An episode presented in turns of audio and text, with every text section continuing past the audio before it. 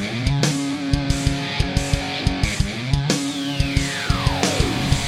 Memochoa, Memochoa, Memochoa, siempre y desde hace ya demasiados años sigue siendo el portero de México. Pero será él el que siga dentro de la lista de la selección mexicana frente a los próximos desafíos mundialistas para Qatar 2022. Lo vemos a él. ¿Y qué va a pasar con el Mundial de Norteamérica del 2026? No, ya es imposible, ya está muy viejo. ¿Será que habrá nuevos porteros que podrían llegar a suplirlo? ¿Quién es el futuro de la portería de la selección mexicana? De esto hablamos hoy en Deportes al Día. Soy Silvana Pagliuca y les doy la bienvenida a nuestro podcast de la sección de deportes de Al Día Dallas.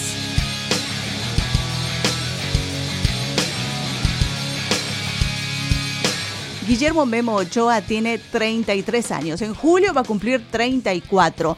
El arquero del Standard League de Bélgica podría llegar a Qatar 2022, pero para entonces tendría 36, 37 años, ¿no? Si cumple en julio, bueno, pensando Ah, no, porque Qatar va a ser en noviembre. Entonces sí, ya va a llegar directamente con 37 años. Mm, qué complicación. ¿Llega o no llega? Para eso hoy invitamos a Rafa Calderón, exportero profesional de la Liga Mexicana entre 1984 y 1998, muy reconocido entre las voces del deporte aquí en el norte de Texas. Rafa Calderón, gracias por estar con nosotros en Deportes al Día. Muchas gracias Silvana y encantado ¿no? de estar aquí conociendo tus instalaciones que están espectaculares. Lindas, y gracias, lindas. gracias por la invitación. No, Memo Ochoa, a mí me encanta, ¿qué te puedo decir? Yo no sé qué opinas tú, pero 33 hoy, estoy sacando los números, 37 para Qatar, ¿llega o no llega Memo? Mira, la realidad yo veo que sí llega Memo. Y voy a apelar y si quieres empezamos.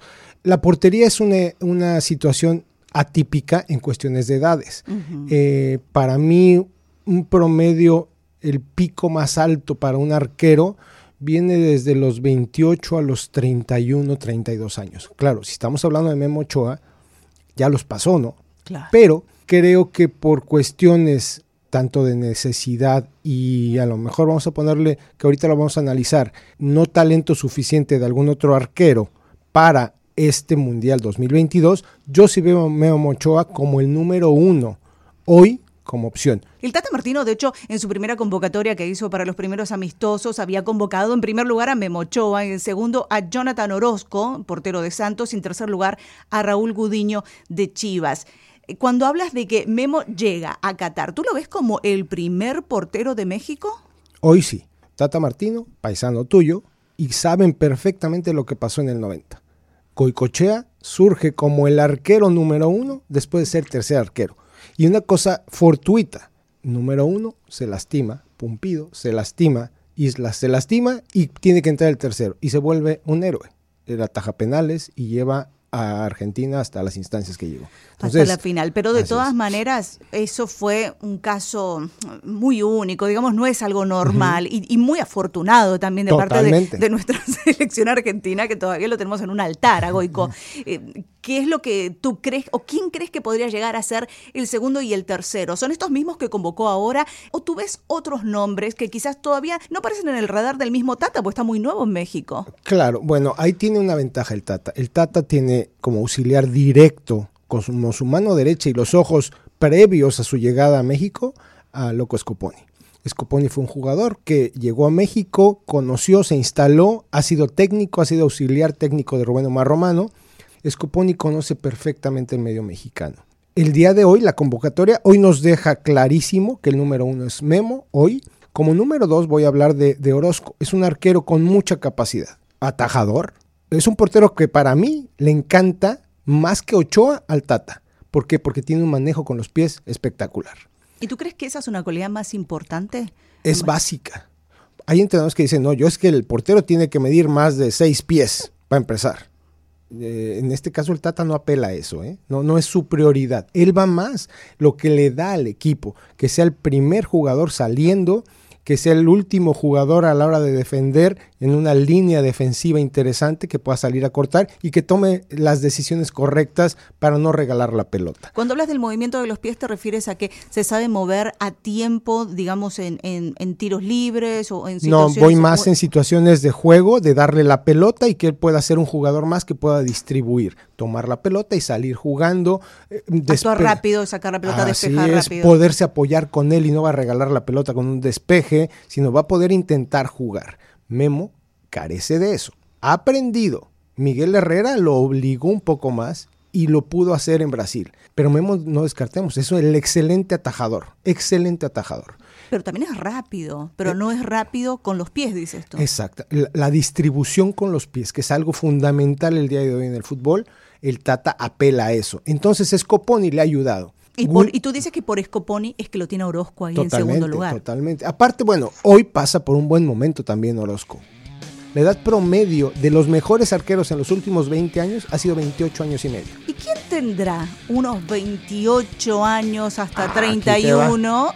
Ahí está la tarea de Rafa. Para el Mundial de, de, Qatar 2022. Y esto me lo dice en instantes Rafa Calderón, claro sí. aquí en Deportes al Día, en nuestro podcast de la sección de deportes. Hoy con Rafa Calderón, exportero mexicano, acompañándonos y definiendo el futuro de la portería del Tri. Ya regresamos.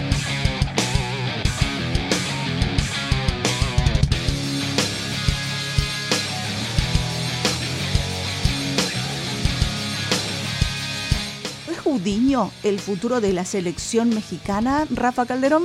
Es uno de los que está en todo el staff, vamos a hablarle de arqueros, y muy interesante. Yo creo que es uno para ser considerado. A mí en particular, Gudiño, no me gusta. ¿Por qué? Porque juega en las chivas, no, no es cierto.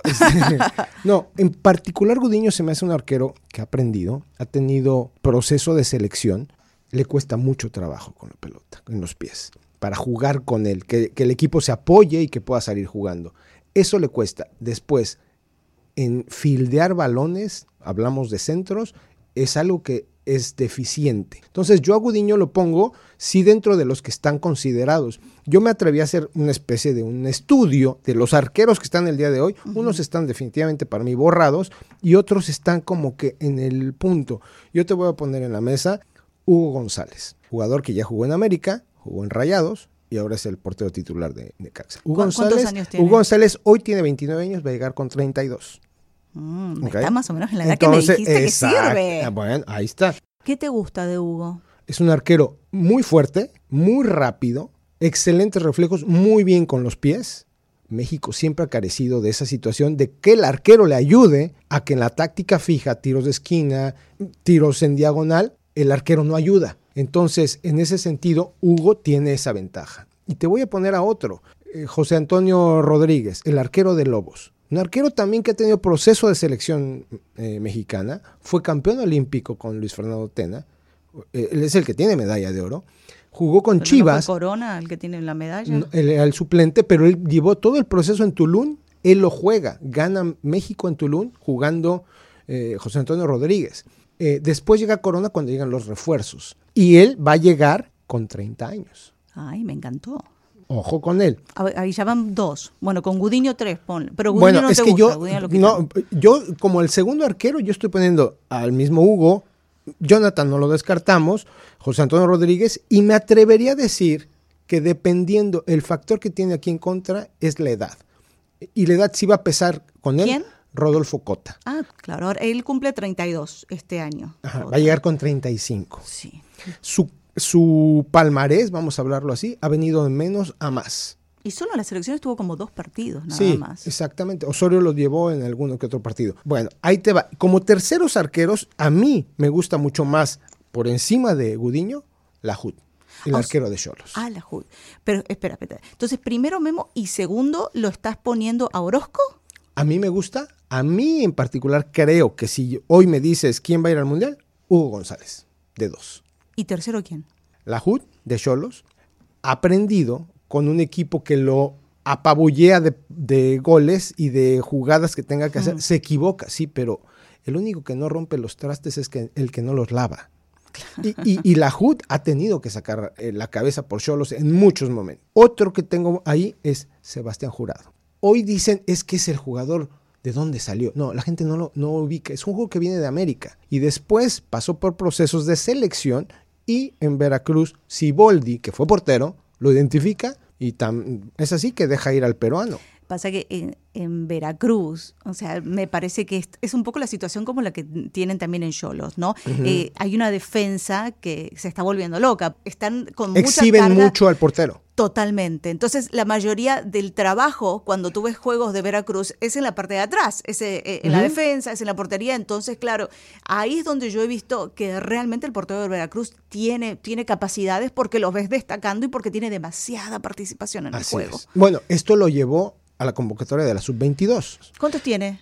Eh, ahí, ahí estamos. Él tiene 22 años. 22, Va a llegar con 25. Me gustó. Como tercer arquero no está nada mal. Pero muy chiquito todavía. ¿Por qué? Si entonces el otro está muy grande. Te digo que la pelota no sabe. Pero para mí es uno de los que hay que seguir.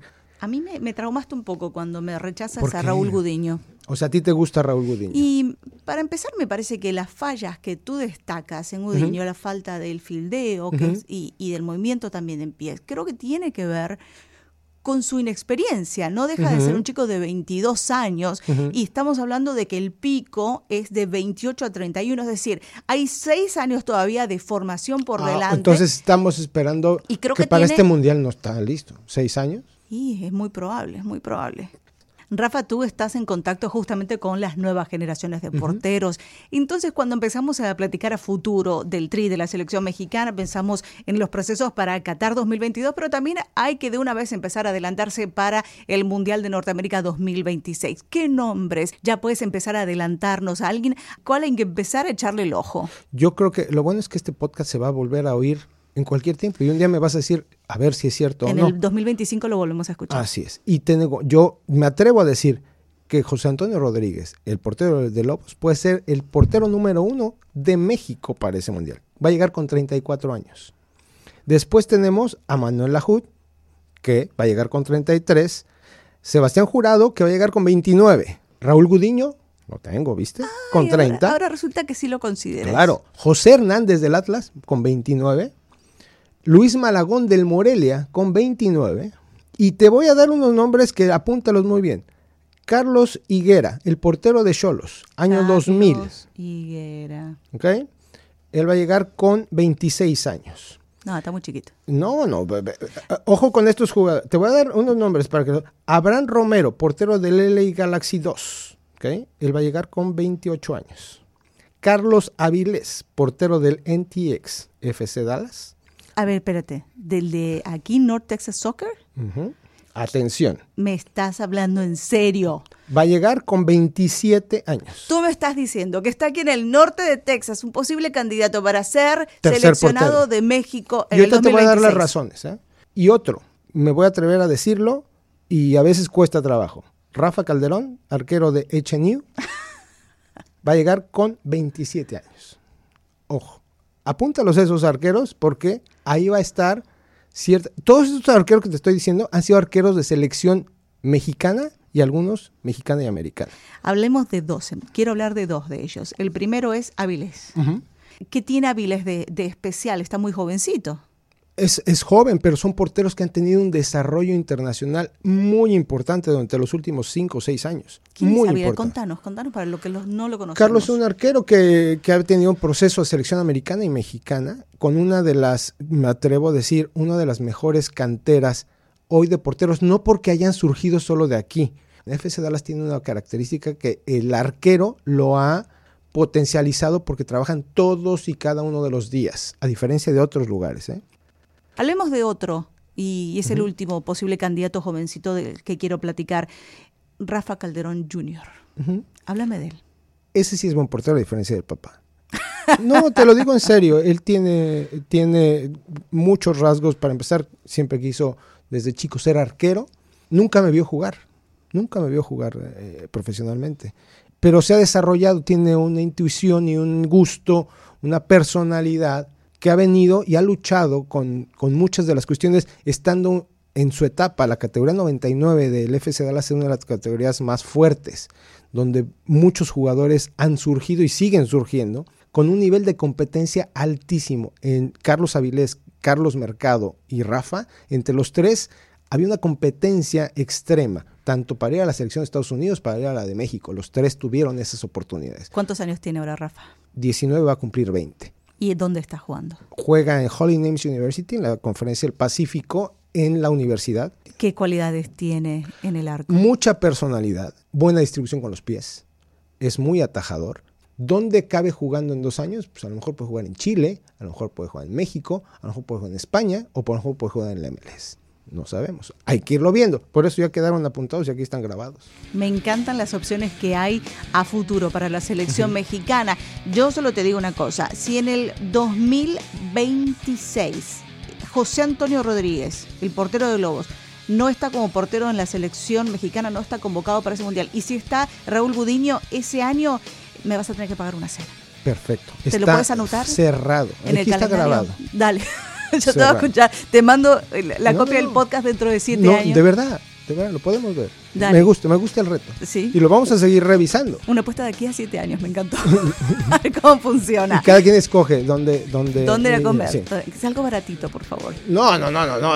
Aparte, si yo te pago, vas con tu pareja, yo voy con mi esposa. Listo. ¿Está bien? Dale, ya está. Está cerrado. Con los hijos, con todos los nietos. No, no, para no, el- no, no, para nada más. No, no. Para el 2026, ya que uno quién sabe. Rafa, muchas gracias por haber estado A con nosotros. Silvana, un gusto de verdad. Sí, gracias a Rafa Calderón por haberse unido a nuestro segmento de Deportes al Día. ¿Quién será el portero para el 2022? ¿Quién será para el 2026 en la selección mexicana?